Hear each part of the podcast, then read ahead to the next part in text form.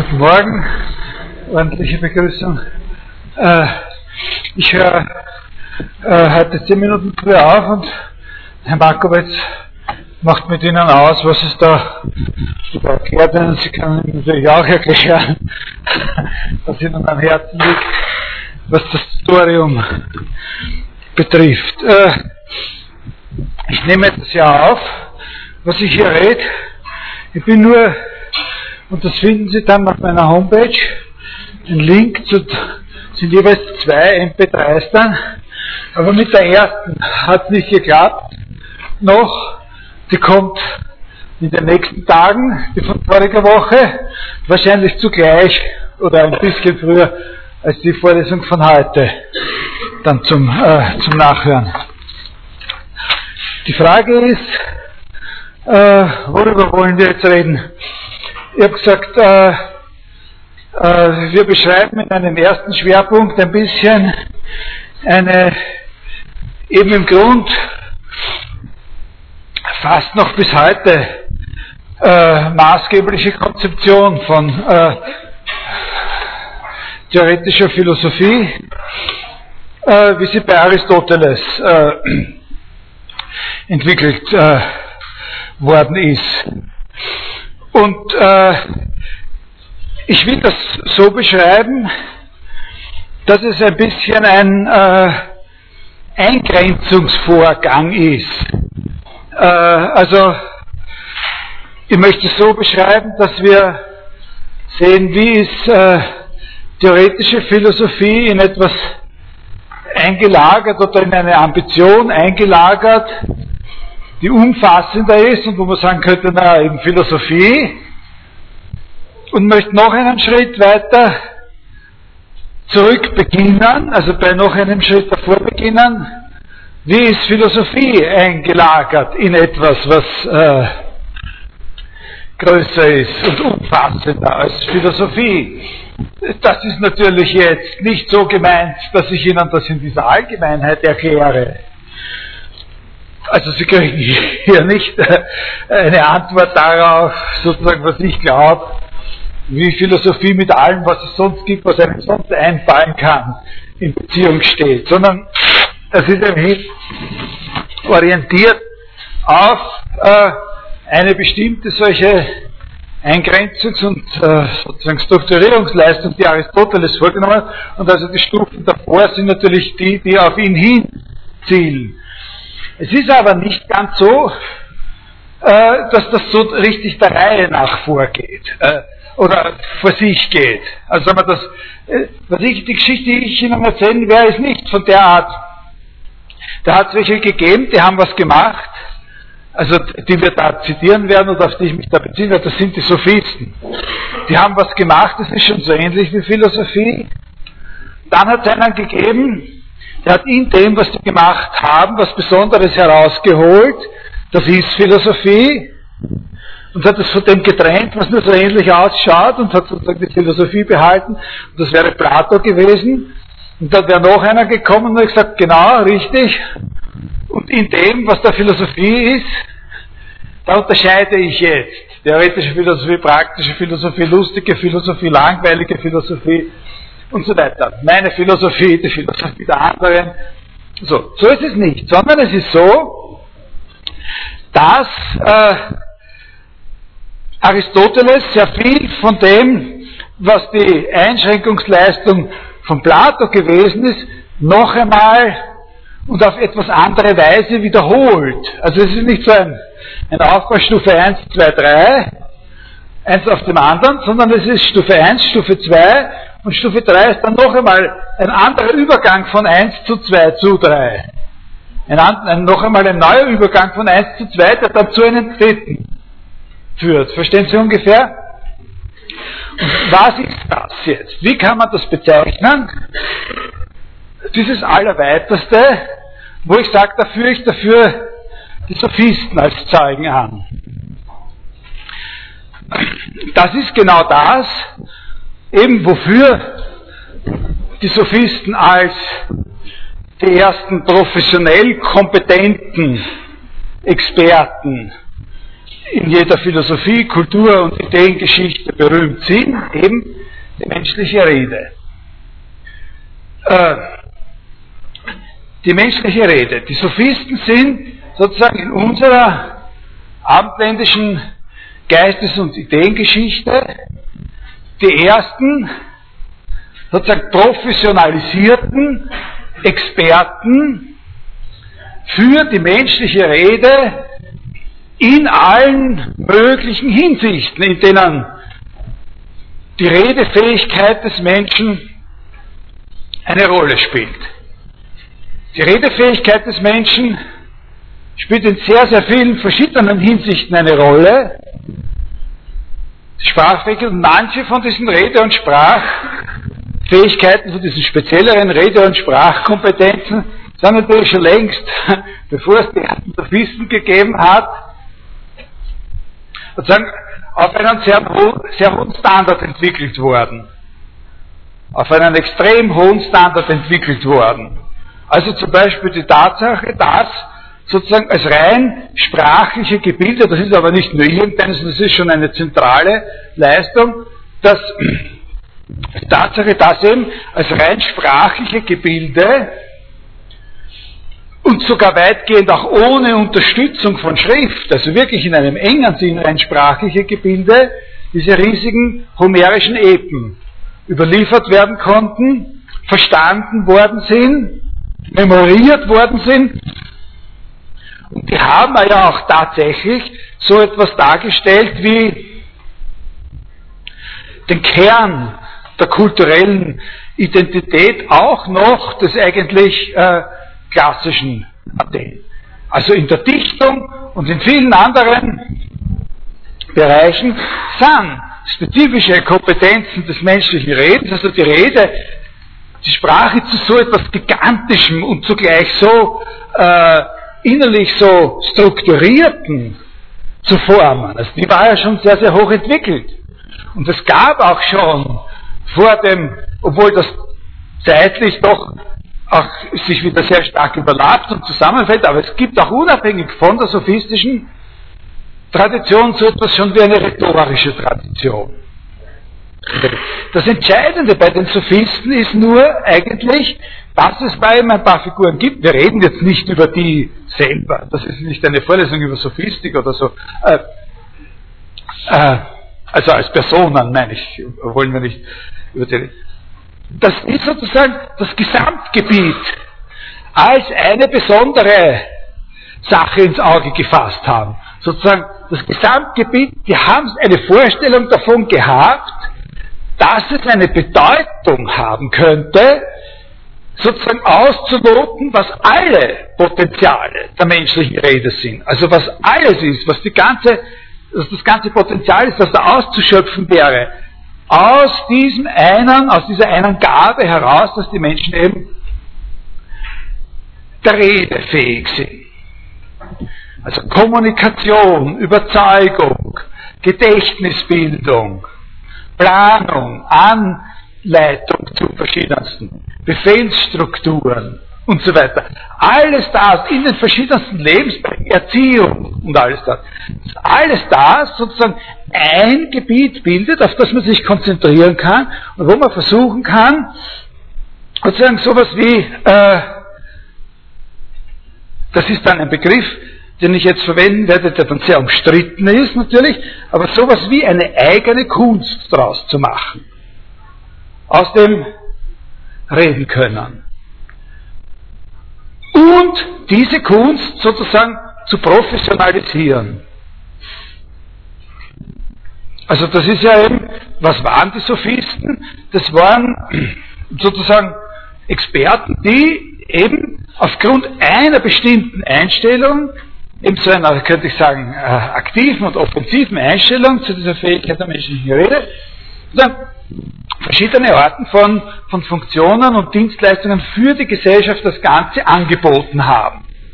In den verschiedensten Bereichen. Also zum Beispiel im Unterrichten von Leuten, die imstande sein sollen, als Politiker Reden zu halten überhaupt in dem ganzen Bereich, was man höhere Bildung nennen würde. Also das waren einfach Erzieher bis zu einem gewissen Grad und die kann man als, sowas wie äh, hochkompetente Privatlehrer auch betrachten. Äh, die haben aber nicht Elementarunterricht vermittelt, sondern deren Klientel waren junge Leute, die schon rechnen, schreiben, lesen konnten, die den Homer schon gekannt haben, die dann sozusagen eine weitere Ausbildung äh, äh, gesucht haben. Also Reden halten. Aber auch die Kunst in Zusammenhängen, wo es nicht äh, um den Auftritt vor einem Auditorium geht, sondern wo es einfach zum Beispiel um ein Streitgespräch, um einen Streit halt zwischen zwei Leuten geht. Die Kunst zu erlernen, wie man da seine Positionen optimiert.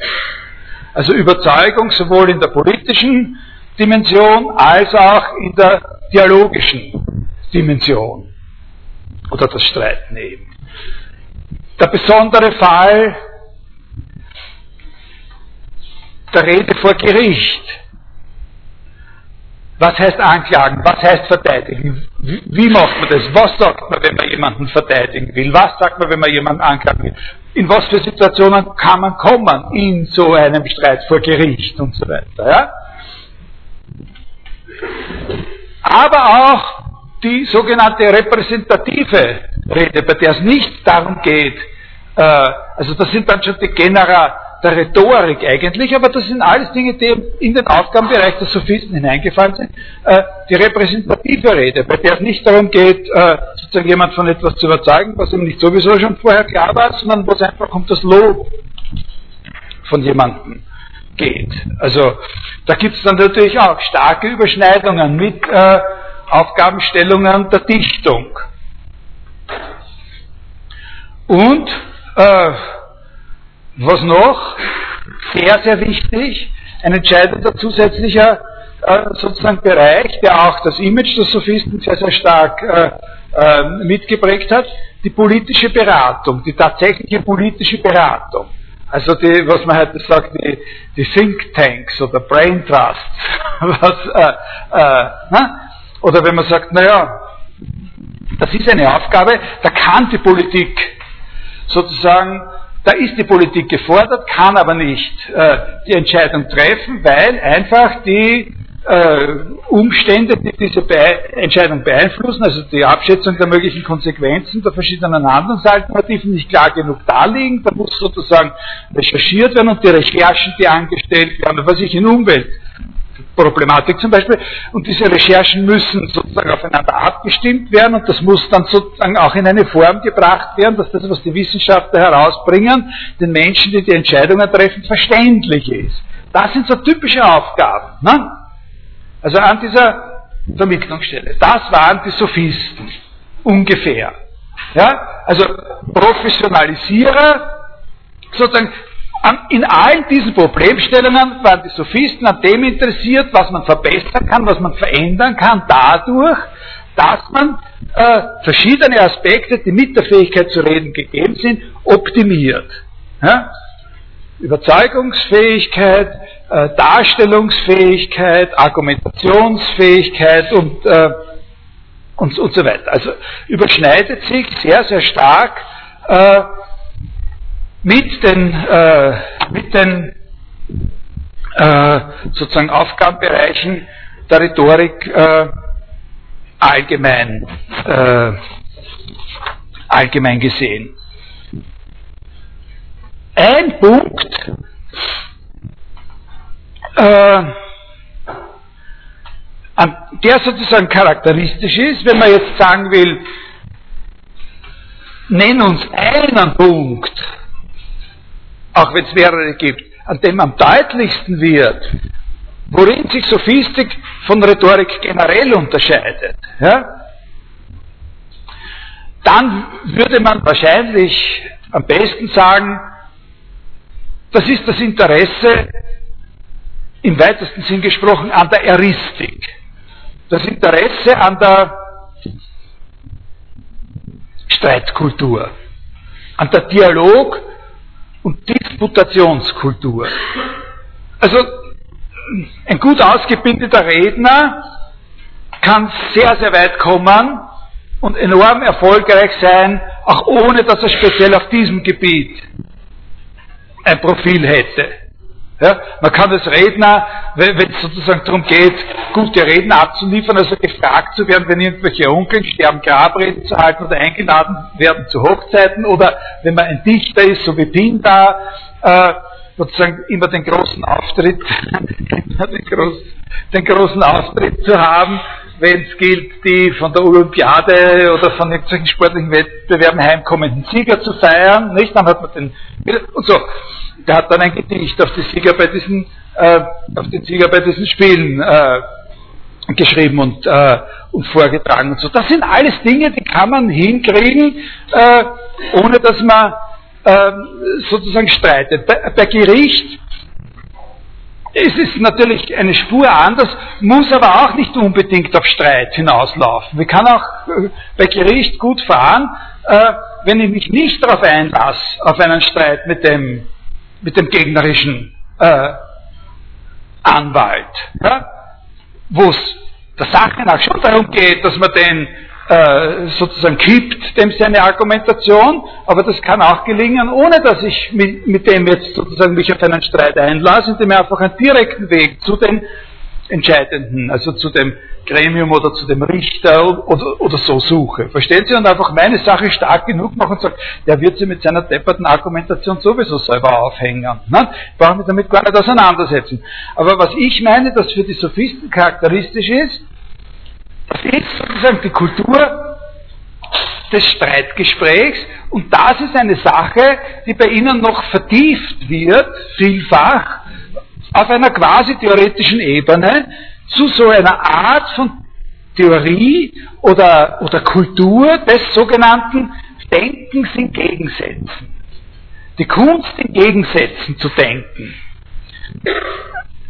da gibt es natürlich, also das ist natürlich, das ist etwas, was dann auch sowohl äh, vor, schon vor Plato wie auch dann in den platonischen Dialogen und auch zum Teil noch bei Aristoteles und in einer gewissen Weise auch noch heute mit dem Namen Dialektik bezeichnet wird. Ne? Diese Kunst in, in, Gegensätzen zu denken. Obwohl wir sehen werden bei Aristoteles, dass Wort Dialektik sozusagen einen sehr viel weiteren, äh, eine sehr viel weitere Bedeutung eigentlich hat.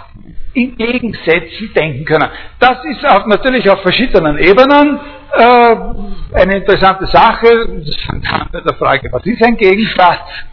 Äh, wozu ist es nützlich, in Gegensätzen denken äh, zu können? Das kann zu sehr verschiedenen Dingen nützlich sein, wenn man imstande ist, in Gegensätzen zu denken. Also das kann zum Beispiel diesen einen sehr simplen Aspekt haben, dass es nützlich ist in, in rhetorischen Auseinandersetzungen, wenn einer was sagt, zu auch wirklich gleich zu wissen, was der Gegensatz ist zu dem, was der sagt. Äh, das ist ja nicht jedem immer ganz klar. Das passiert dauernd, wenn man Diskussionen hört.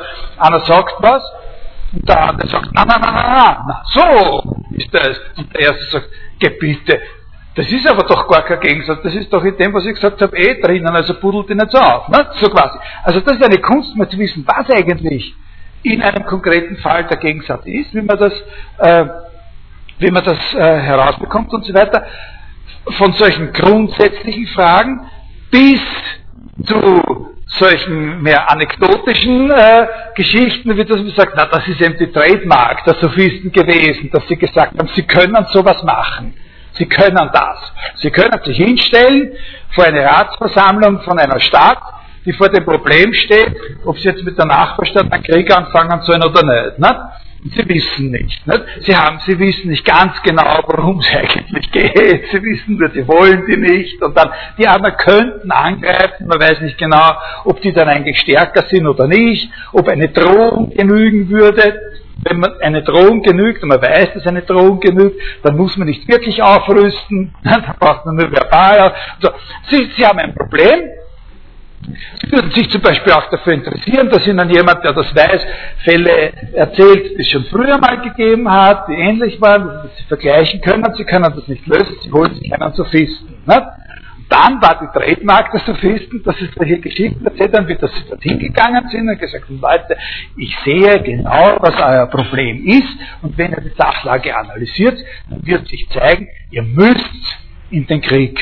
Nichts wie die Waffen ausgraben, schnell noch ein bisschen sporteln und so und dann drauf auf die anderen. Ne? Und dann sagt ja, bravo, bravo, bravo, wir haben uns eh gedacht, das wird das Gescheiterste sein und so. Äh, da hast dein Dings, dein, dein, dein, dein Honorar und, und, und wir laufen schon. Sagt der Sophist, halt, halt, halt, halt, halt, nicht so schnell, nicht so schnell. Und in weiteren fünf Minuten erklärt er ihnen, dass sie auf keinen Fall in den Krieg ziehen dürfen. Und dann sagst du, ja, siehst du, eigentlich ja, nicht? Eigentlich haben wir uns das noch mehr schon selber gedacht, dass das absoluter Blödsinn ist und wir schicken dort einfach eine Verhandlungsdelegation hin und dann wird sie das alles und, na? So, also, dass die Sophisten imstande sind, sozusagen, die, die Kunst beherrschen, rein mit den Mitteln der Rede, rein mit den Mitteln der Rede. Entschuldigen Sie, das ist mir sehr peinlich, aber ich glaube fast, das ist wichtig. Äh, ja, äh, sorry. Ja. Hallo? Ja, servus, ganz schnell. Findest du einen oder findest du niemanden? Ah, ah. Okay, ab elf. Okay. Okay, ruf mich ab elf. Gut. Ja? Servus. So, äh, also, dass die imstande sind, sozusagen äh, rein mit Mitteln der Rede und sozusagen aus Spaß und der Freiheit sozusagen jemand von einer Sache und mit der gleichen Überzeugungskraft und dem Gegenteil dieser Sache zu überzeugen. Ne? Kunststück. Ne? Das ist natürlich was, was man können muss. Ne? Da muss man trainiert sein, da muss man Tricks kennen und man muss natürlich auch eine entsprechende Erfahrung haben. Also das ist die unterste, ne? das unterste Ende der Skala, auf der dieses Denken in Gegensätzen, äh, ne? weiter oben liegt in der Mitte, liegt sowas wie streiten können, wissen, wo der Hebel anzusetzen ist, wie man von etwas, was der andere gesagt hat, zu etwas kommt, was er nicht wollte und was er trotzdem akzeptieren muss. Ja? Bis zu dieser ganz hohen Ebene, wo es echt schon um Überlegungen darüber geht, was ist eigentlich, äh, was ist eigentlich ein, äh, ein, ein, ein, Gegensatz und welche Rolle spielt das in der, in der Sprache überhaupt. Also das ist so, und von da, also das ist sozusagen überhaupt nicht das Ganze, sondern das Wichtige ist, dass die Sophisten sich interessiert haben für das Phänomen der menschlichen Rede und für die Potenziale, die Kultur der menschlichen Rede als Ganze. Das dürfen Sie nicht aus den Augen verlieren, das ist sehr, sehr wichtig. Eingeschlossen wissenschaftlicher Unterricht und äh, Streitkultur und alle diese Sachen. Aber innerhalb von dem ist eine bestimmte sozusagen äh, charakteristische Kompetenz, die sie kultiviert und auch vermittelt haben, eben diese, dieses Denken im Gegensatz, im Gegensatz zur Streitkultur. Und jetzt ist äh, ein sehr, sehr wichtiger Punkt in der, meines Erachtens eben, in der Geschichte der, äh, auch in der Vorgeschichte und Geschichte der abendländischen Philosophie, äh, dass eben äh, sozusagen in dieser Bewegung sich der, der theoretische Anspruch erhöht hat. Also innerhalb der Sophistik sind mehr und mehr äh, nicht nur so praktische und erfolgsorientierte Strömungen zu bemerken, sondern sieht man auch immer deutlicher, wie sich die Selbstreflexion profiliert. Wie sich die Selbstreflexion profiliert, das heißt, was wollen wir mit dieser Kultur eigentlich? Wozu zielt, worauf zielt eigentlich es insgesamt, diese Kultur der menschlichen Rede? Abgesehen davon, dass wir diese Aufgabe damit besser lösen und diese Aufgabe und diese, sondern zusammengenommen. Und es äh, gibt dann einen Punkt, wo äh,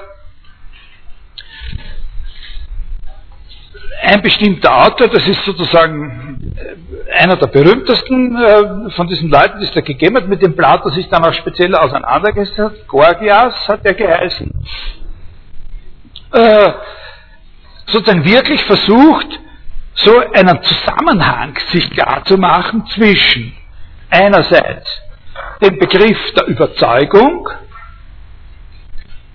zweitens dem Begriff äh, der Wahrheit und, äh, sagen wir jetzt einmal, dem, äh, den Begriff der, der Täuschung. Und zwar äh, kommt der sozusagen zu dem Punkt, dass er sagt, ich verbinde, also das war ein Sophist, das ist sozusagen der Sophist gewesen, das ist der, der Plato immer vor Augen gestanden hat, wenn er gesagt hat, ich will was anderes. Das war sozusagen der Gegner. Ne? Der war der repräsentative Gegner. Der ist an einen Punkt gekommen, wo er gesagt hat, äh, ich möchte wissen, äh, worin prinzipiell die überzeugende Kraft der Rede besteht wie man die optimieren kann, warum und inwiefern ist die Rede überzeugend. Ne? Sozusagen, kann sie überhaupt überzeugend sein? Was ist die Grundlage dafür? Und äh, wie kann ich äh, sozusagen das auch theoretisch klären und nicht nur für einzelne Fälle optimieren? Und hat damit sozusagen einen Anspruch auf Wahrheit verbunden.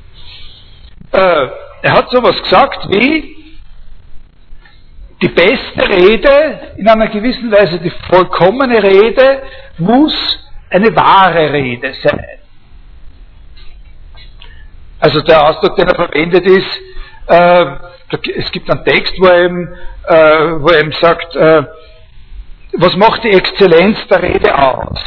Die Exzellenz äh, sozusagen des menschlichen Körpers macht seine Schönheit aus, und die Exzellenz äh, sozusagen einer Stadt macht, was weiß ich, glaube ich, ihre Verfassung oder die Tüchtigkeit der Bürger aus und was macht die Exzellenz der Rede aus? Die Exzellenz der Rede macht die Wahrheit aus.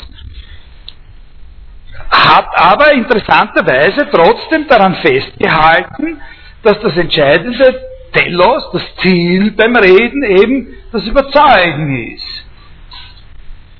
Und das Interessante ist, dass der eben eine Vorstellung von Wahrheit entwickelt hat, die quasi dynamisch ist. Also ein sehr, sehr wichtiger Punkt ist, dass der eine Vorstellung von Wahrheit entwickelt hat, wo er sagt, wir müssen, es hat keinen Sinn, nach einer Wahrheit oder nach einer Art von Wahrheit zu streben für die Menschen, die eigentlich nur für Götter gemacht ist. Also sozusagen, es hat für die Menschen keinen Sinn, nach Wahrheiten zu streben, die einem Maßstab genügen, der durch sozusagen die uns zugänglichen Fakten und Umstände einfach nicht erreichbar ist. Äh, also es hat keinen Sinn, sozusagen nach einer endgültigen Wahrheit in einer Sache zu streben, in der es keine endgültige Wahrheit geben kann. Ja? Und es ist ganz klar, dass es viele Dinge gibt, in denen es keine endgültigen Wahrheiten äh, geben kann.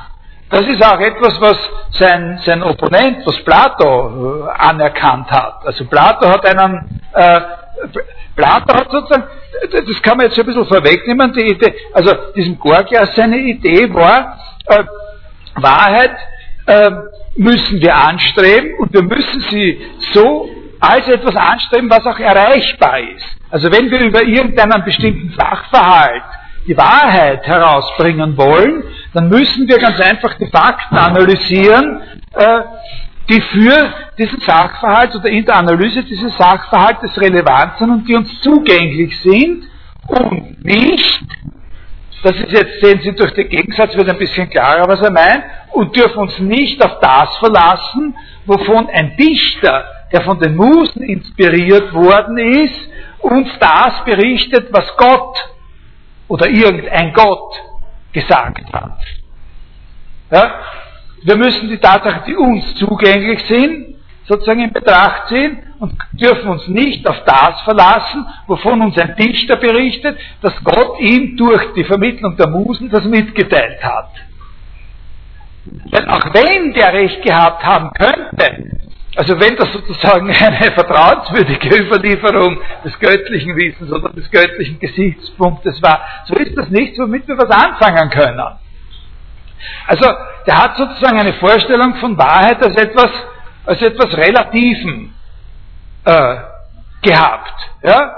Wo zum Beispiel durch das das Wirken der Zeit sich auch mal herausstellen kann, äh, dass es anders war. Ja? Es hat keinen Sinn, von Wahrheit zu reden, außer in Bezug auf einen bestimmten Vorschlag, auf eine bestimmte Analyse der Sachlagen, die zu einem bestimmten Zeitpunkt sozusagen äh, vorgelegt wird und überprüft werden kann. Und das hat keinen Sinn, sagt er, etwas, eine, eine solche Wahrheit dadurch zu diskreditieren, dass es möglich ist, dass irgendwann einmal im Lichte neuer Fakten jemand zu einem anderen. Ja? Können Sie das verstehen? Das ist sehr wichtig, dass man das, äh, äh, dass man das kapiert, was der will. Das ist eine ganz andere Frage, ob man glaubt, man ist damit einverstanden. Ja? Äh, Plato zum Beispiel hat eben genau das beeinsprucht und hat gesagt, na na, also war das ein erstes Kriterium dafür, ob etwas wahr ist oder nicht, muss unbedingt sein, dass es dann auch immer und ewig wahr ist. Ja? Bei allen Sachen, wo es möglich ist, dass sich einmal herausstellt, dass sie nicht wahr sind, dürfen wir, wo das möglich ist, dürfen wir von Anfang an nicht sagen, dass sie wahr sind. Also Plato geht eher so vor, dass er sagt, äh, na na, äh, davon heute gar nichts. dass man das sozusagen von Situation zu Situation vorgeht und schaut, äh, wie war das eigentlich, war der überhaupt dort, wo der andere erschlagen worden ist und so weiter und äh, ist der überhaupt so groß, dass er da, den hätte er aufs Dach gehen können, da hätte er eine Leiter haben müssen, aber es war keine da, diese ganzen Sachen, ne? auf das lassen wir uns gar nicht ein, auf solche Sachen, wenn es um Wahrheit geht, denn wir wissen zu genau, wie oft man sich da schon geirrt hat. Wir wissen zu genau, wie oft es schon der Fall war, dass äh, wir alle da aufpassen waren, so und so muss es gewesen sein, es kann nicht anders gewesen sein. Und zehn Jahre später hat sich herausgestellt, es war doch anders. Na? Quasi, der Unterweger war es doch nicht. Oder so. Äh, was halt eben, ne? So. Ja, verstehen Sie das? Das müssen wir, auf das lasse ich mich gar nicht ein, sagte ich will vorher, ich will vorher klären wie ein Fall beschaffen wäre und unter welchen Bedingungen man Aussagen treffen könnte von der Art, dass wenn die wahr sind, sie immer wahr bleiben. Und nur das, und nur für das reserviere ich das Wort, ist wahr. Ja? Wo findet man die? Genau. Die findet man natürlich nicht so da irgendwo herumliegen oder sowas, sondern die muss man in einer gewissen Weise in einer gewissen Weise, aber das steht für ihn ein Problem da, erst einmal erfinden. Die müssen, die, die, die können nur auf eine ganz bestimmte Art und Weise präsentiert und gefunden werden. Da können wir dann vielleicht noch mal ein bisschen äh, äh, drüber sprechen. Natürlich die Sophisten wieder mit dieser Sache seiner wieder Gorgias, mit so einer Idee konfrontiert, würde sagen, blem blem. Ne? Äh, äh, du wartest auf was, was nie geben wird und, äh, und, äh, und rätst den Leuten ein, dass das beste Verhalten eben sozusagen das ist, das abgestimmt ist auf eine Situation, die in Wirklichkeit gar nicht vorhanden ist. Ja? Du, du, du, du könntest genauso gut das Wort, du entwertest das Wort Wahrheit. Du entwertest das Wort Wahrheit, weil du das, was damit gemeint ist, zu teuer ansetzt. Das wird sich nie mehr kaufen können. Wir können das Wort Wahrheit, wenn, wenn das Wahrheit ist, dann können wir auf das Wort gleich ganz verzichten. Weil was, das nutzt uns nichts in unserem, ne? in unserem gewöhnlichen Leben. Plato sagt, na ja gut, das was der, was der Gorgias macht, wenn er da untersucht, warum er da den nicht umgebracht haben kann und diese ganzen Sachen, das sind Vermutungen. Ne? Das sind nicht wahre Aussagen, sondern Vermutungen. Ja? Bitte. Na, zum Beispiel. Ja, zum Beispiel. Na, genau. Ja. Also sozusagen einen dynamischen und relativen Begriff von Wahrheit hat er gehabt. Ja? Und zusammengedacht mit sozusagen der Frage, das ist aber natürlich auch ein Problem, mit der Frage, was ist eigentlich ihrer, ihrer Grundstruktur nach Überzeugung und insbesondere Überzeugung durch die Sprache. Und da äh, also wir werden das jetzt nicht analysieren oder genauer, äh, genauer, äh, äh, genau immanent auseinandersetzen, weil das nicht wirklich unser Thema ist. Aber, aber die Idee bei ihm war die, dass äh, also sozusagen ein sehr wichtiger vermittelnder Begriff zwischen dieser Theorie der Überzeugung und diesem Anspruch auf Wahrheit ist bei ihm natürlich die Diskussion des Begriffes der Täuschung. Äh, der hat eine Vorstellung von Wahrheit, ne, die damit verträglich sein muss, dass wir uns auch getäuscht haben können. Ne? Was ich jetzt gesagt habe, während Plato eine Konzeption von Wahrheit hat,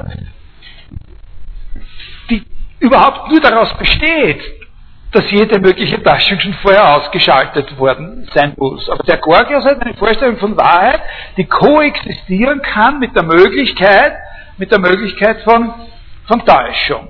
Und da besteht die Verbindung, weil man ja sagt, dass in der Überredung sozusagen die Täuschung ein, äh, ein sozusagen wesentliches Element sein kann. Ja? Die Überredung ja sozusagen indifferent ist gegen den Unterschied von Wahrheit und Täuschung. Also ob ihr überredet, wie ich jemanden überrede zu einer Sache, das ist an sich einmal unabhängig davon, ob ich denn jetzt wirklich sozusagen eine Wahrheit vermittelt habe oder ob ich ihn äh, getäuscht habe. Und darum kann man ja auch, wenn man zu etwas Bestimmten überredet worden ist und aufgrund dieser Überredung dann eine Handlung gesetzt hat, deren Folgen man nicht tragen möchte, beziehungsweise wegen deren Folgen man dann vor Gericht gestellt wird oder irgendwie verklagt wird, darum ist es auch eine Strategie äh, zu sagen, dass man nicht schuld ist, weil man ja getäuscht worden ist. Arglistig. Ne? Also das ist eben die, die Benutzung von jemandem ohne dessen Wissen für eine böse Absicht, für einen bösen Zweck durch einen Anstifter, der den oder die äh, überredet hat. Das ist sozusagen der, äh, das entscheidende Link dabei. Ja? Frage?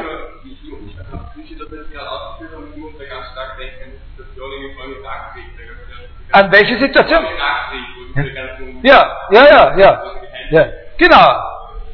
Richtig. Genau. Genau. Und, und das ist auch, diese Situation ist auch sehr, sehr, sehr, sehr interessant, weil sie eine ist, die zeigt, dass, äh, dass im Grund, ja, äh, für, die, für, für, dieses, für die Ausschöpfung dieses Täuschungspotenzials, äh, sozusagen im Grund wirklich alle Mittel recht sind. Ja?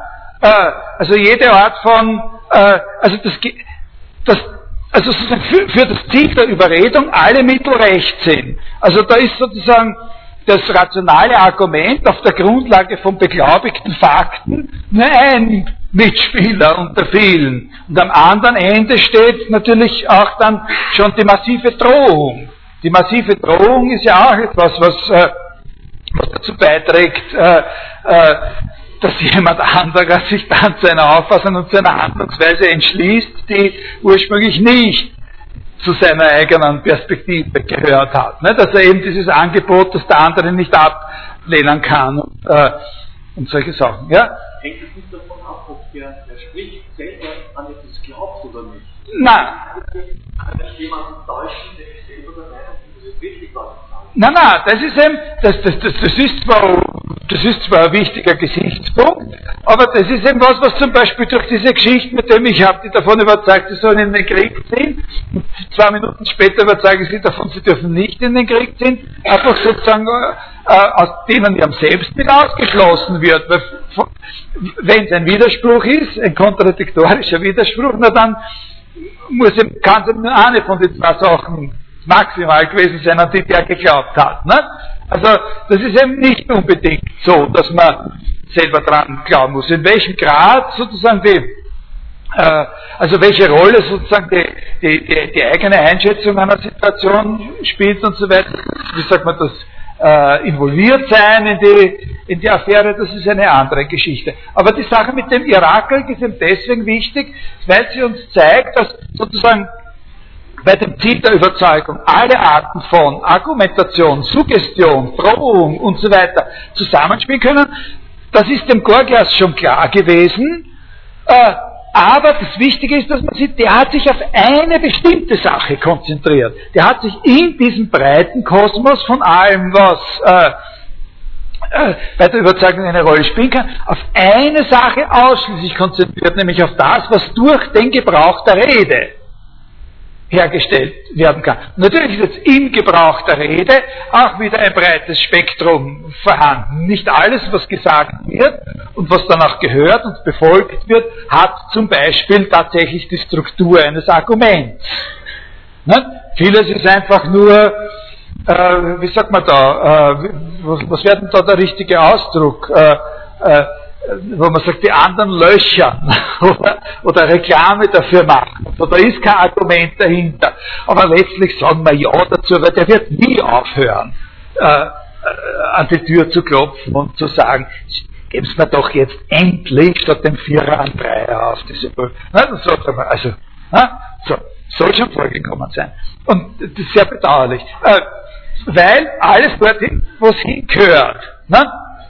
Also wenn es um sowas wie ein Liebesgeständnis geht oder, oder sozusagen äh, einen Flirt oder dergleichen, das sind ja auch kommunikative Situationen, wo es um so ähnliche Dinge geht, das sind dann wieder Argumente nicht besonders wichtig. Das spielen andere Sachen. Also jemand, der sozusagen äh, einen anderen anbraten will, wenn man auf Wienerisch sagt, also, äh, wird das nicht sozusagen in der Form von, von wohldurchdachten Argumenten. Also das ist nicht unbedingt das, was die höchsten Erfolgsaussichten äh, vermittelt, sondern da ist eben Imagebildung und so genau. Ne? Verstehen Sie? Das ist ganz klar. Also mit Publicity. Aber wichtig bei dem Gorgias, der hat sich auf die Rede. Von allen diesen Sachen hat er sich auf die Rede, Rede konzentriert. Und hat sozusagen eine Theorie aufgestellt und damit mache ich jetzt sozusagen mit dem dann mehr oder weniger äh, Schluss. Das ist sozusagen der Punkt, auf den es ankommt. Der hat sozusagen einen Begriff äh, ins Zentrum gestellt. Ich tue Ihnen gar nicht seine Theorie erklären. Ich sage nur, der Begriff, den er sozusagen ins Zentrum gestellt hat, und das ist der Begriff des Zwanges.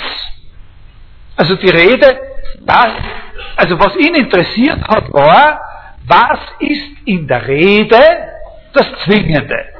Wenn ich verstehe, ich muss erst einmal verstehen, dass es in der Rede ein Zwingendes gibt, wenn ich dem gerecht werden möchte, dass die Rede als solche auch ohne Benutzung sozusagen von Drogen, an Prügeln und, und, und, und so weiter und anderen Möglichkeiten schmeicheln, anderen Möglichkeiten der Beeinflussung, äh, also was ich sich aufblasen und solche Sachen, äh, äh,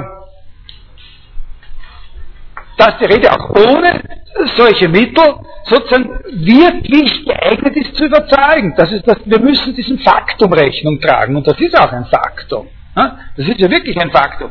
Also sagt er, gibt es in der Rede etwas, was zwingt. Die Kunst des Sophisten besteht elementar darin, sozusagen sich da auszukennen, um das zu wissen, dass es das gibt und das sozusagen handhaben zu können sozusagen zu wissen, wenn ich den, dann wird nicht mehr auskennen. Vor fünf Minuten hat er gesagt, niemals gebe ich dir den Tausender und jetzt sehe ich den Punkt, wo wenn ich das sage, dann wird er man geben. So, das Zwingende, ja? Das Zwingende in der, in der, in der Rede, das ist etwas, was es sozusagen grundsätzlich zur Fähigkeit der menschlichen Rede dazugehört, dass sie zwingen kann. Und äh, und, äh, und äh, dieses Zwingende sozusagen einerseits, äh, äh, einerseits zu optimieren und andererseits äh,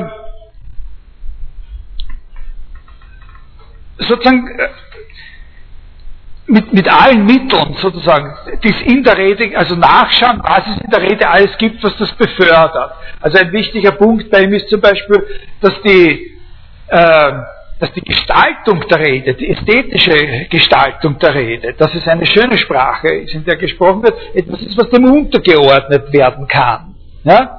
Also, dass man sozusagen die Art und Weise, wie man sich ausdrückt, dem unterordnen kann, wie, äh, und, und das dafür nutzen kann, wie, äh, wie, wie man diesen Effekt des, äh, äh des Zwanges äh, verstärkt.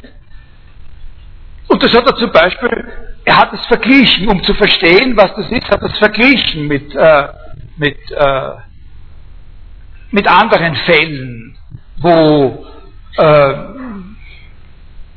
Zwang ausgeübt werden kann, wo sozusagen mit Notwendigkeit gewisse Folgen eintreten, die sich dann auch zum Beispiel in den Einstellungen eines anderen oder in dem, was der andere sagt, zu unterschreiben bereit ist und so weiter äußert. Also da hat er die Rede zum Beispiel verglichen mit den sogenannten Pharmaka und auf der einen Seite und mit der äh, äh, naja, sagen wir, mit, mit, der, Spra mit, mit der Zauberei. Nicht? Äh, also die Mittel von Drogen und die, also, also die, Dro die Wirkung von Drogen und die Wirkung von, äh, von Zauberei, von, von, von solchen Kompetenzen, so wie das funktioniert, funktioniert auch die Rede zwingend. Wenn er das einnimmt, wird er innerhalb von fünf Minuten und so äh, alles machen, was man ihm sagt und so weiter. So, äh, und, und das kann man auch ohne, dass man ihm was zum Schlucken gibt oder äh, und äh, eben indem man auf eine bestimmte Art und Weise mit ihm redet. Und das Wichtige ist also, dass er das isoliert hat. Er hat sozusagen einen Begriff, sozusagen wie in der Sprache, in der Sprache selbst, sozusagen eines mit Notwendigkeit ein anderes bewirken kann. Und da sieht er aber ein sehr, sehr breites Spektrum von dem, was man da zum Einsatz äh, zu bringen hat, damit man das erreicht. Ja? Ist das jetzt ungefähr äh, verständlich? Die Wahrheit spielt da eine große Rolle. Ne? Die Wahrheit spielt da eine ganz große Rolle, weil wenn ich dem was einzureden versuche, äh, wo wirklich entgegengesetzte Fakten direkt vor Augen stehen, dann wird es nicht gehen. Man kann den Menschen manchmal was einreden gegen ihr besseres sozusagen Tatsachenwissen. Immer, immer, immer wieder ist das, äh, ist das möglich. Aber wir optimieren unsere Leistung, wenn wir mit den Tatsachen im, äh, im Einklang handeln, wenn wir Tatsachen anführen können für äh, unseren Standpunkt, den wir den anderen einreden wollen. Also das ist sozusagen so eine,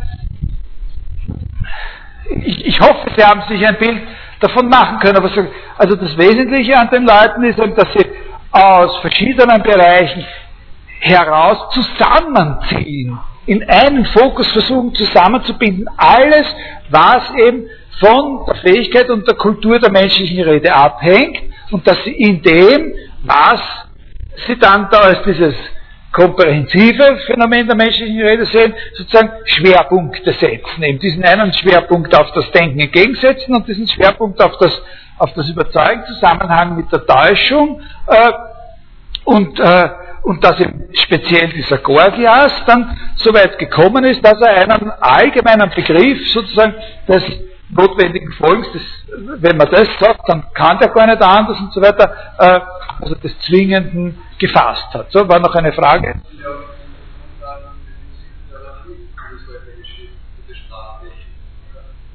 Ja, das sind, das sind natürlich sind das die Grundlagen für vieles und ich sage ja, das blendet sich über natürlich in die weiteren, äh, in, in, in verschiedene Bereiche der weitergefassten Rhetorik insgesamt. Und natürlich, also, äh, wie soll man sagen, nicht nur in der, in der psychotherapeutischen Praxis, aber ein anderes Beispiel wäre die Werbung, die Politik und so, das sind alles diese, äh, die, diese Bereiche, aber äh, nicht nur in der psychotherapeutischen Praxis, sondern ja auch zum Beispiel bei, vor allem bei Freud in der, in der in der Theorie, in der psychoanalytischen Theoriebildung, in der Metapsychologie äh, spielen ja sehr, sehr viele traditionell geeichte Begriffe der Rhetorik eine entscheidende Rolle. Ne? Also das ist, ja, ja, Sicher, genau. Ne? Also wir werden dann, ich weiß nicht, ich komm, weiß nicht, ob sich das jetzt ausgeht. Äh, ich hätte eigentlich ursprünglich auf dem Programm äh, gehabt, äh, ein bisschen was zu sagen über, äh, über Platos, aber ich glaube, das muss ich jetzt weglassen. Ein bisschen was zu sagen über Platos äh, äh, Auseinandersetzung mit der Rhetorik in dem in dem Phaedros-Dialog. Äh, äh, also äh, der Phaedros-Dialog ist eine Auseinandersetzung mit der Rhetorik, die nicht speziell auf die Sophisten zielt, äh, sondern da geht es auch um einen bestimmten Typen, aber das, das, der, der, ist nicht eigentlich ein Sophist oder kein Paradesophist, aber ein ganz besonders berühmter äh, Redner gewesen, dieser Lysias. Und und dort geht es um die Frage, äh, dort geht es darum, dass Plato sagt, äh, ein, guter, ein guter Redner, ein kompetenter Redner kann man nur sein, wenn man eine Einsicht in das Wesen der Sache hat, um die es sich dabei handelt. Äh, wenn man sozusagen eine theoretische Einsicht auf allerhöchster Ebene in das hat, worum es sich dabei handelt, bei dem Reden und Überreden und Überzeugen und so weiter.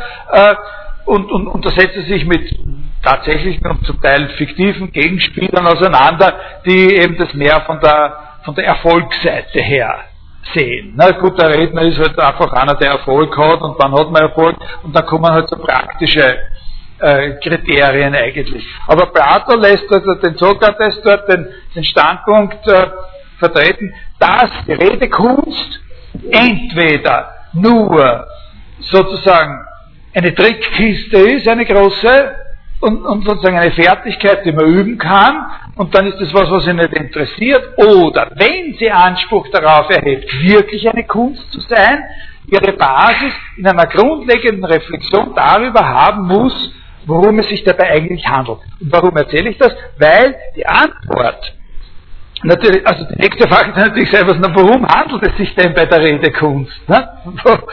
Worum geht es da? Was muss man da wissen?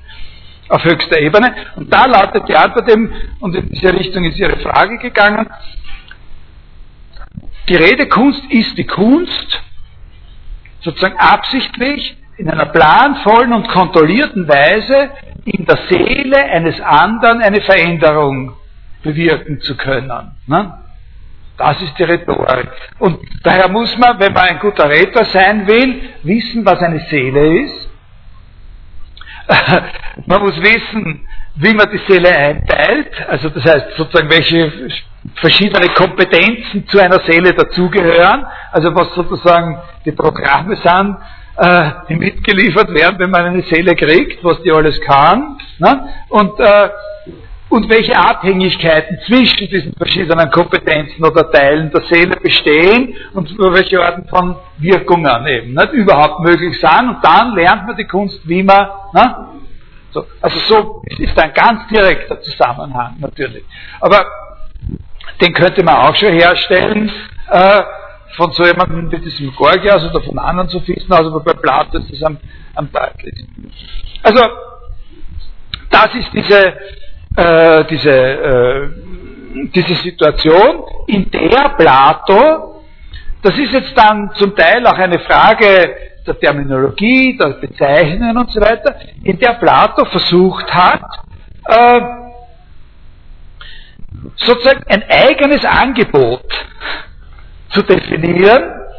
Also der Sokrates äh, ist zunächst, Sokrates ist zunächst einmal äh, eine Figur, in diesem Feld sowas wie eine Art von Konkurrent mit solchen Leuten wie Protagoras und Gorgias und anderen äh, solchen. Und Plato versucht mit dem Sokrates und mit der Figur des Sokrates in diesem, ne, die, die konkurrieren ja natürlich auch miteinander. Ne? Äh, ich habe einmal nachrecherchiert, sozusagen, den tatsächlichen professionellen Hintergrund dieser Leute, also und, und, und, und was das für Typen waren, diese Sophisten. Das waren natürlich die, die, ein wichtiger Punkt ist, dass die sozusagen nicht an, also wenn die unterrichtet haben und, und, und solche Sachen eben nicht an festen Schulen unterrichtet haben, sondern das waren Reisende. Ne? Die sind rumgefahren dorthin, wo ein Bedarf äh, äh, bestanden hat. Und das ist auch ein ganz wesentlicher Punkt in der Geschichte der Philosophie, dass Plato dann eben eine Schule mit einem festen Ort gegründet hat. Und dann ist natürlich noch dieser berühmte, in jeder Geschichte, was jeder von Ihnen weiß, was den Plato so quasi da auch als, als Abgrenzungskriterium genutzt hat, dass die, äh, dass die Professionals waren auch in dem Sinn, dass sie Geld verlangt haben für ihre, ihre Arbeit. Die haben auch ganz gut, äh, die haben, also die, die gut waren, haben auch gut verdient. Äh, also das waren so, das waren schon Stars. Äh, so, so mit der Gorgias und so. Die, die, haben, die haben so viel verdient, wie, wie sehr, sehr berühmte, große Wissenschaftler heute äh, verdienen können. Äh, und das ist nicht wenig, wenn man, wenn man wirklich groß und, äh, und berühmt ist. Also, Plato hat versucht, mit dem Gorgias in diesem weiten Feld, das da ist, sozusagen ein eigenes, spezielles Angebot zu definieren. Ja? Äh, das ist eine, wenn es darum geht, auf einem Markt ein Angebot äh, zu machen und damit erfolgreich zu sein, dann ist es immer so und war auch damals schon so, dass es zu einem gewissen Teil eine Frage des Namens ist, der sozusagen als, als Marke, Brand äh, funktionieren, funktioniert. Das ist eine Geschichte, das ist ein, ein ganz ein, ein, Übergang, der ist nicht so leicht zu rekonstruieren.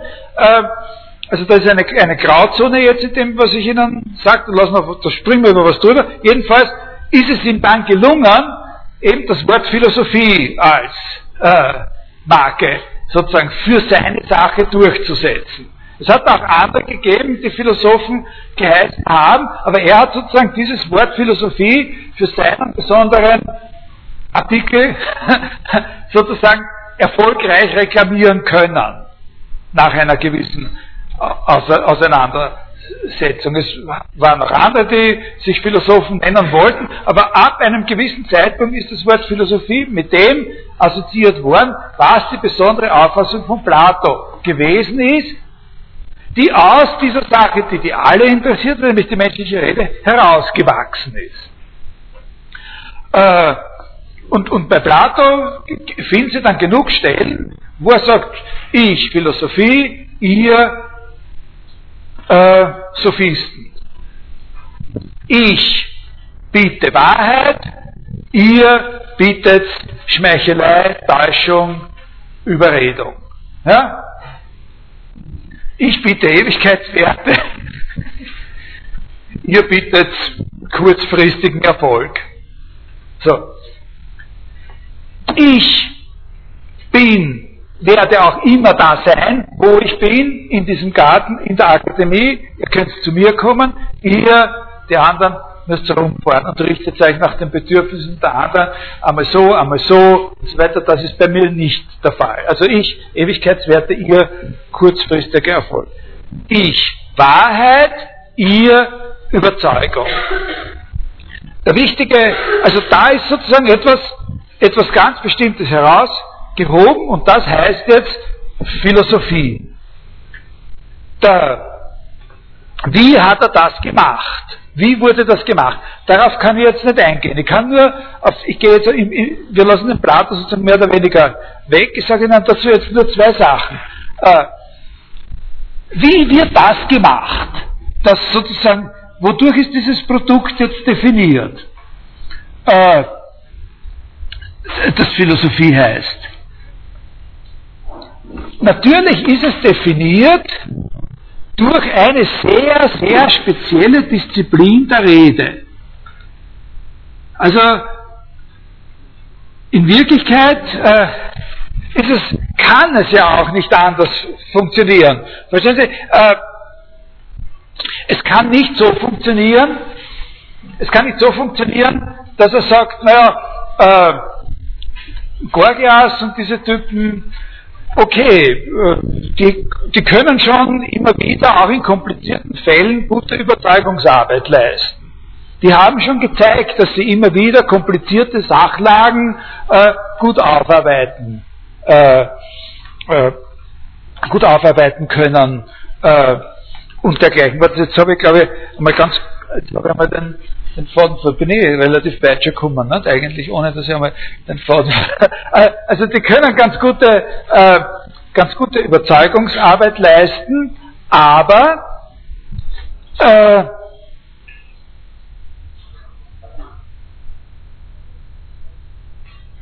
wie soll man das sagen? Okay, dann gehen wir wieder zurück. Also es geht, es kommt darauf an, dass er, er erreicht das, er kann auch seine Sache nur verkaufen durch eine bestimmte, genau. Was er nicht kann, jetzt habe ich es wieder, was er nicht kann, ist sagen, die können gute Überzeugungsarbeit leisten und zeigen euch, das war so und das war so und das kann nicht anders sein und so weiter und sich dann selber hinstellen und sagen, aber ich habe äh, eine innere Schau, eine Eingebung oder eine Intuition von dem, wie es wirklich ist sozusagen nicht, es, können, es, gibt ja Leute, die sagen, na gut, diese platonische Ideenlehre und so, das ist was, das läuft letztlich darauf hinaus, dass man nach innen schaut und dann, und dann wird dann irgendwas klar und platsch und so weiter. Und, und so muss es immer sein und so. Und dann geht es nicht mehr darum, dass man die anderen nicht dazu bringt, dass sie da mitmachen. Äh, das war für ihn überhaupt keine mögliche Strategie, weil das wäre ein Rückschritt gewesen. Das wäre ein Rückschritt gewesen, genau äh, hinter diese Errungenschaft der Sophisten, die gesagt haben, nein, eben nicht sozusagen diese Inspiration äh, der Dichter, die uns mitteilen, wie Gott die Sache entschieden oder gesehen hat und so weiter und so weiter. Das war die sind beide, sowohl die Sophisten wie Plato, Teil in einem Aufklärungsprozess äh, gewesen. So eine Art von Rückschritt war einfach nicht möglich. Das hat eben niemand abgenommen. Alle waren froh, dass man jetzt eben nimmer mehr nur das Glauben braucht, was laut Homer irgendwann einmal ein Gott gesagt hat. Der Homer war ja zu der Zeit, um es einfach zu sagen, auch schon ein bisschen veraltet. Und an diese ganzen Geschichten haben die Leute sowieso in der Art und Weise nicht mehr geglaubt.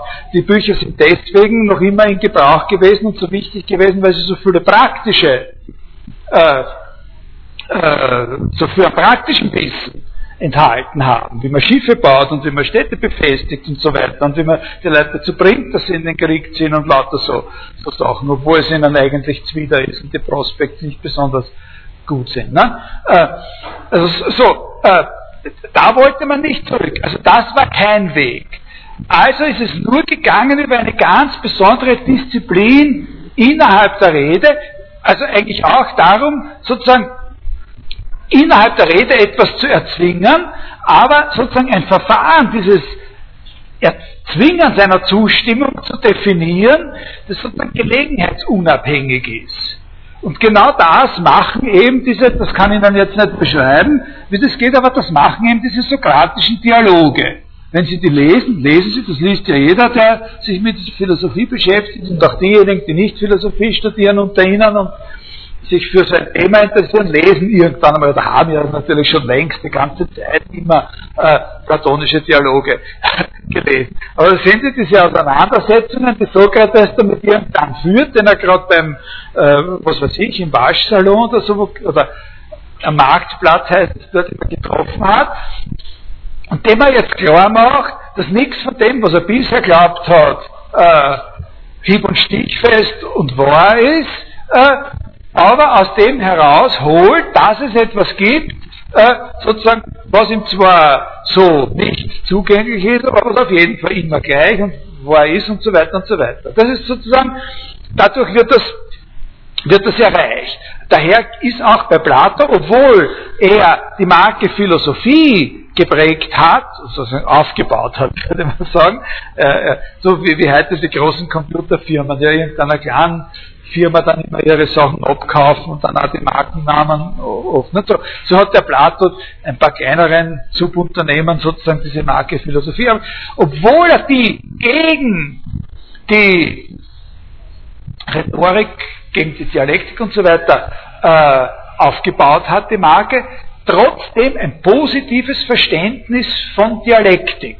Also in, die, in das, was er Philosophie nennt, ist etwas, was was anderes ist als Dialektik und so, zum Teil dagegen aufgebaut wird, marktstrategisch, was aber in sich integriert hat, ein positives Verständnis von Dialektik, weil sein Verständnis von Philosophie als einer Erkenntnis von ewigen, unwandelbaren und im Prinzip aber auch jeden zugänglichen Wahrheiten sozusagen darauf, letztlich doch darauf aufbaut, dass man zu diesen Einsichten oder zu, diesen, zu dieser Zustimmung zu dem äh, sozusagen durch eine bestimmte Disziplin der Rede äh, gebracht wird. Und da hat er eben einfach ganz bestimmte Methoden äh, in den Vordergrund äh, gestellt, wie man, wie man sozusagen eine bestimmte Sache diskutieren muss, damit man von diesem, wie muss man eine beliebige Sache diskutieren, damit man in Bezug auf diesen Themen oder Gegenstandsbereich zu etwas kommt, was eine echte Wahrheit ist, die immer bestehen bleiben wird. Das ist natürlich ganz klar, äh, das kann man schon mit freiem Auge sehen, äh, dass es da nicht allzu viel geben wird an solchen ewigen Wahrheiten. Ne? Äh, das ist sozusagen der eine, der eine Punkt. Ja? Also Wahrheit als etwas, in, in der, die, die, Philosophen verwenden da heute äh, ein, ein, Wort, das ist, ein, weiß nicht, mir schmeckt es nicht so besonders, aber Transzendenz. Die Wahrheit ist etwas Jenseitiges, jenseits dessen, was uns durch die Sinne zugänglich wird. Und, und das hat was mit dem zu tun, dass es, wenn es das nicht gibt, dann muss man es immer finden. Ne? Das wird erfunden. Und die Art und Weise, es zu erfinden, die Art und Weise, das zu erfinden, was da erfunden wird, dieses Erfinden, wie das geht, das ist die Frage. Weil das geht nicht so, dass sagt, ich hab was. Schaut einmal in euch rein, ob ihr es auch habt. So geht es nicht, nicht, sondern das Erfinden geht eben nur durch eine ganz bestimmte Disziplinierung von standardisierten sozusagen Dialogsituationen. Du sagst das und das. Ne? Also meinst du nicht auch, dass eigentlich und so weiter, das eigentlich eben nicht so sein muss, wie du sagst, weil je nachdem, wie man sich anschaut. Also, was ist an dem, was du da gesagt hast, jetzt überhaupt noch diskutierenswert und so? Okay, das ist das eine. Und das andere, was sehr, sehr wichtig ist für unsere weiteren Überlegungen, das ist, dass Plato, dass, dass das, worum es bei Plato geht, sozusagen in diesen, in diesen Dialogen, äh, also lassen Sie mich nochmal, okay, lassen Sie mich nochmal zurückgehen. Ja. Äh, also durch dieses Verfahren wird etwas definiert oder sozusagen ansatzweise definiert, was man sagen kann, was eben jetzt nicht nur Redeab, nur redeabhängig ist. Man findet einen Zugang dazu durch diese spezifische Art des Diskutierens, äh, des Dialogisierens. Aber es ist etwas, was sozusagen immer so sein wird, wie es ist, auch wenn die Redesituationen sich ändern. Darauf werden wir uns immer verlassen können. Also ein Beispiel, das er, das er ja tatsächlich liefert, wie man sich klar machen kann, warum das geht, sind mathematische Wahrheiten. Eins und eins wird immer zwei sein und bleiben und so.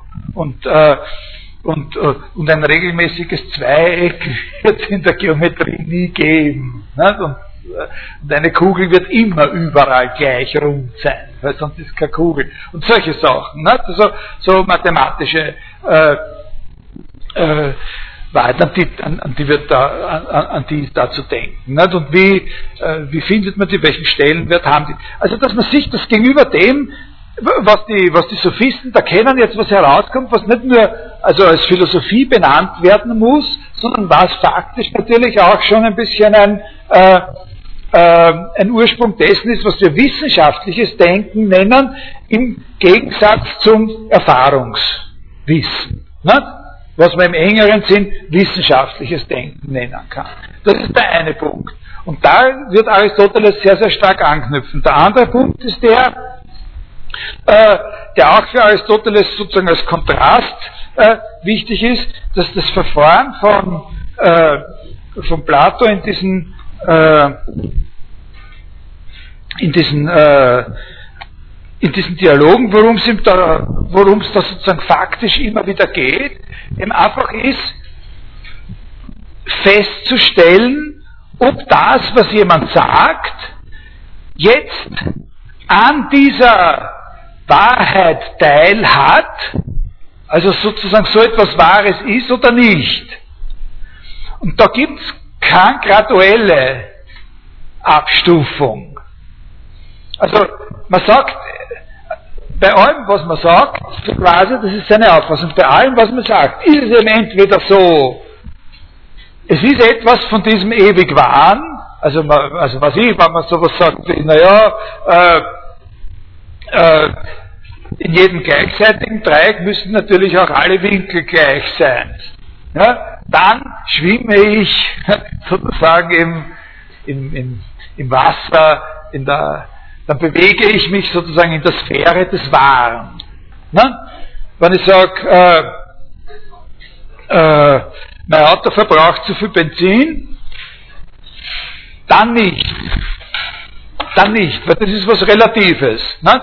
Das kann man sofort, das verbraucht, in Wirklichkeit verbraucht das Auto nicht zu viel Benzin, sondern es verbraucht weniger, je nachdem, von wo man die Sache, äh, Sache anschaut. Es gibt Autos, die verbrauchen nur für mehr Benzin und so weiter. Und es wäre besser, die Autos verbrauchen noch mehr Benzin, weil dann nehmen die Leute Autos weghauen und nachdem sie überhaupt kein Benzin mehr brauchen. Und das wäre für uns alle noch gescheiter. Und so weiter, da kann man alle möglichen Dinge herumwurschteln und so. Und was ist überhaupt das Auto?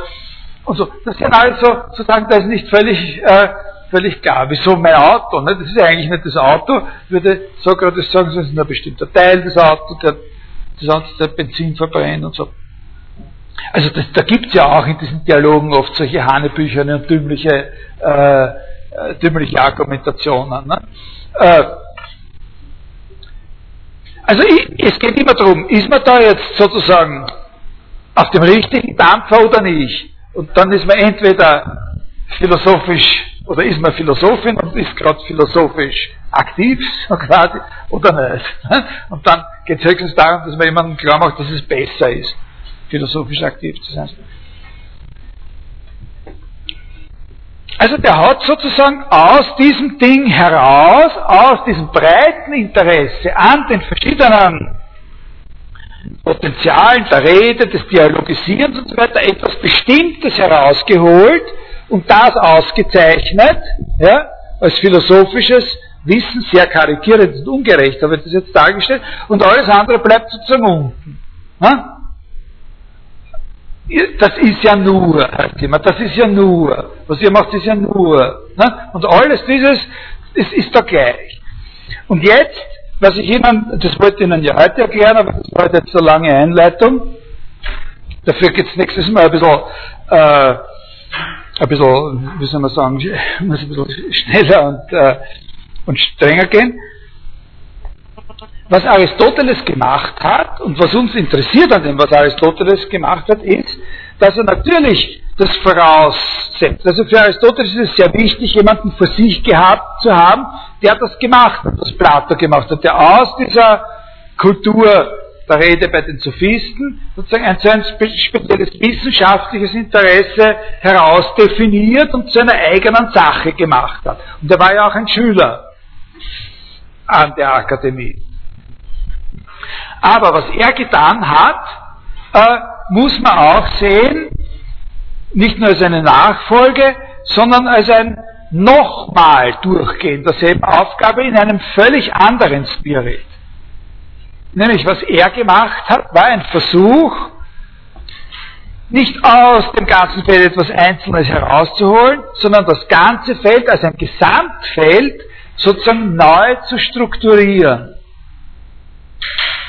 Also das Feld sozusagen als ganzes Feld zu belassen, nicht etwas zu suchen, was auf einer höheren Ebene ist, ja, also jetzt nicht eben von der Überredung, die Überredung und die Schmeichelei und die Täuschung und das alles sozusagen als uninteressant und nur für die geschäftstüchtigen Sophisten zu disqualifizieren und wir beschäftigen uns nur mit dieser höchsten Wahrheit und so weiter, sondern er sagt, ich will das Ganze, was bei den Sophisten sozusagen so eine amorphe, große, ein großer Bereich von verschiedenen Kompetenzen, Interessen und Aufgaben darstellt, dem will ich eine klar gegliederte Struktur geben, in der auch eventuell das Platz haben soll, was Plato da jetzt als eine höhere Art, eine wissenschaftliche oder philosophische Art äh, sozusagen von Erkenntnis äh, definiert hat. Also das, ja, verstehen Sie ungefähr? So, ja, also das Ganze im Auge behalten und das Ganze gliedern. Als Ganzes, sodass nichts verloren geht, nichts abgewertet wird. Ja, von dem, was da vorher da war. Und dafür hat er sozusagen ein spezifisches äh, Verfahren oder ein bestimmtes Schema entwickelt, das total davon abhängt, so wie ich Ihnen das in den nächsten zwei Stunden darstellen werde, das total davon abhängt, dass er innerhalb dieses Feldes einen bestimmten Punkt identifiziert hat, von dem er sagt, von dem aus möchte ich diese Neustrukturierung vornehmen.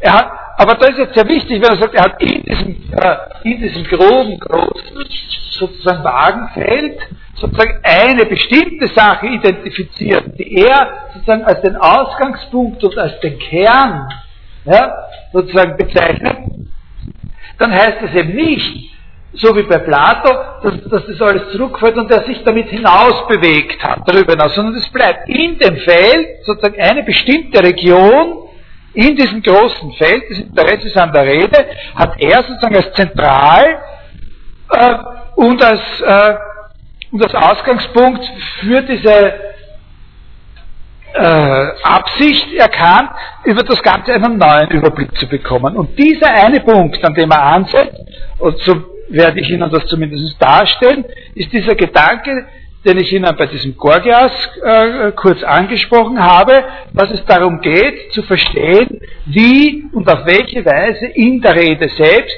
ein Zwingendes sein kann. Also auf das hat er sich konzentriert. Er hat gesagt, was ich verstehen möchte und was ich klar fassen möchte, ist das, was dort schon angesprochen ist, wie ist es möglich und bis zu welchem Grad ist es möglich, dass es in der Rede einen Zwang gibt? Und das hat er so in, in, in, in den, äh, in den äh, das hat er gefasst sozusagen in eine Aufgabenstellung, nämlich in die Aufgabenstellung herauszubekommen, was eine notwendige Folgerung in der Sprache ist. Ja? Also und, und, und, und, und das ist dasjenige, was sozusagen eine, äh, äh, wie soll man sagen, eine, eine Absichtserklärung ist das für das, was, mit dem, was er mit dem Begriff eines Schlusses meinen möchte. Also er hat gesagt, ich möchte so, dass das völlig klar ist und dass das niemand bestreiten kann, sozusagen erklären, was es ist, das uns erlaubt, dass in der Sprache allein, in einer Struktur der Sprache selbst, sozusagen in den Worten selbst, so etwas entstehen kann wie ein Zwang. Und von dem aus, wenn ich das erkannt habe, dann werde ich von dem aus sozusagen versuchen, also das heißt, es ist jetzt eine, das ist im ersten Schritt ist es eine totale Einengung von allem, was wir bisher eine Einengung auf eine einzige Aufgabe. Ja? Sozusagen zu definieren und zu erklären, was ein Schluss ist, eine notwendige Folgerung. Und von dem aus dann die anderen Aufgabenstellungen und Kompetenzen, die für die Sophisten interessant waren, noch einmal zu rekonstruieren. In ihrem je verschiedenen und bestimmten Verhältnis zu dem, was ein Schluss ist. So gibt es eben also es gibt von, von Aristoteles eine, eine Abhandlung, eine, die ist für uns die zentrale, mit der werden wir uns am Anfang beschäftigen. Das ist die erste sozusagen wirkliche Logikabhandlung in unserer äh, europäischen Geschichte. Die heißt äh, Analytica Priora, die, erste, ersten Analytiken. Und da steht ziemlich am Anfang, was wir unter so einem Schluss verstehen sollen. Ja? Was unter einem Schluss zu verstehen ist. Und dann, wenn, wenn ich das sage Ihnen jetzt, dann mache ich für heute Schluss und lasse den Herrn Markowitz noch kurz was sagen. Äh, Äh, da sagt er nämlich so, ein Schluss ist ein sprachliches Gebilde, also sinngemäß, ja, ein Schluss ist ein, lesen wir das dann nächstes Mal vor, ein Schluss ist ein sprachliches Gebilde von der Art, dass wenn etwas Bestimmtes gesetzt ist, etwas anderes, davon Verschiedenes mit Notwendigkeit folgt.